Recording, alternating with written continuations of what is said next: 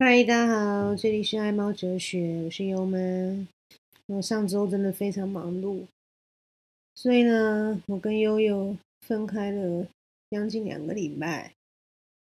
这个对我们两个来说都是非常煎熬的一件事情。今天就来跟大家聊聊猫咪的粘人哲学。猫咪其实是我觉得跟人类非常亲密的一种。可爱的陪伴动物，不输狗狗哦。那很多人会觉得狗跟人好像是比较好，可是用在我们家优猫来说呢，是完全不会逊色的。哦，像我这次跟悠悠分开两个礼拜啊，然后我就听我妈讲说，她开始前几天的时候都没有什么异样，就还 OK，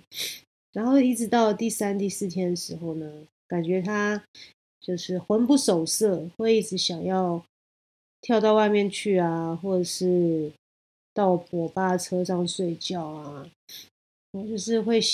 有点感觉，就是在等待我们回家看他。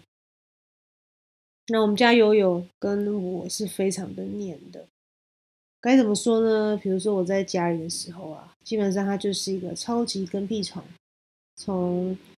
进门开始，它就会一直跟着我。比如说我上楼啊，或者是去洗澡啊，或甚至在大便啊、哦煮饭啊，任何事情它都会跟着我。那特别讲很好笑，我在上大号的时候啊，悠悠还会跑过来闻，哦跑过跑过来就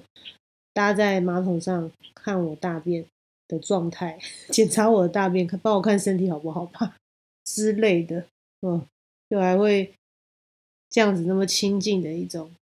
一种爱吧，然后他会关心，因为我也是他大便的时候，我都在旁边等他，然后会帮他清清大便、挖挖猫砂嘛，所以我觉得他可能也是觉得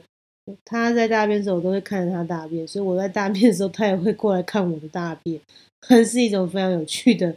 猫咪的一种神奇的状态。嗯，那像我这两个礼拜，其实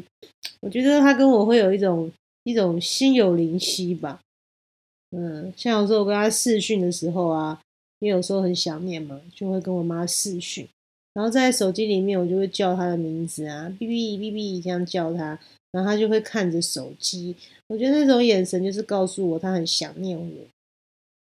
嗯，所以我觉得猫咪它是一种非常令人思念的一种可爱的猫咪生物，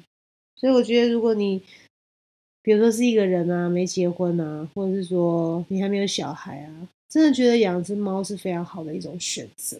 那我觉得那当然也要看啦，因为通常养两只以上就不太会跟人这么的亲密。那像悠悠，因为是只有一只，我那时候只有领养了一只猫咪回来的话，我觉得它会变得这么黏，也是因为这个关系。因为其实它并没有同伴啊，并没有这种。同化同伴的一种过程，那它就是从小到大就是跟我们人类在一起，所以我觉得它跟人类的那种亲密度啊、连接度啊，一定会比养两只猫以上来的更高。好，这也是可以给想养猫的朋友做参考。哦，那猫咪啊，它们其实在表达思念的时候，我觉得也是蛮直接的。像我每次回到家的时候，我跟优爸回到家，他都会叫，会叫很可爱，喵喵喵这样叫。那我第一件事情呢，就是不管手上有再多的东西，一定或是说再急，一定都会先放下我正要做的事，或手上手上任何的东西或事情，我一定会第一件事情呢，先把它抱到我的怀里，亲它，吸它。没错，就是要让猫咪知道。你一天也是很想他的，没有看到他可能那么久，八九个小时。回到家第一件事就是要满足他对你的这一种依赖，哦，他一定很想我们。猫咪其实是非常爱主人的生物哦，它们有一种思念哲学是非常迷人的，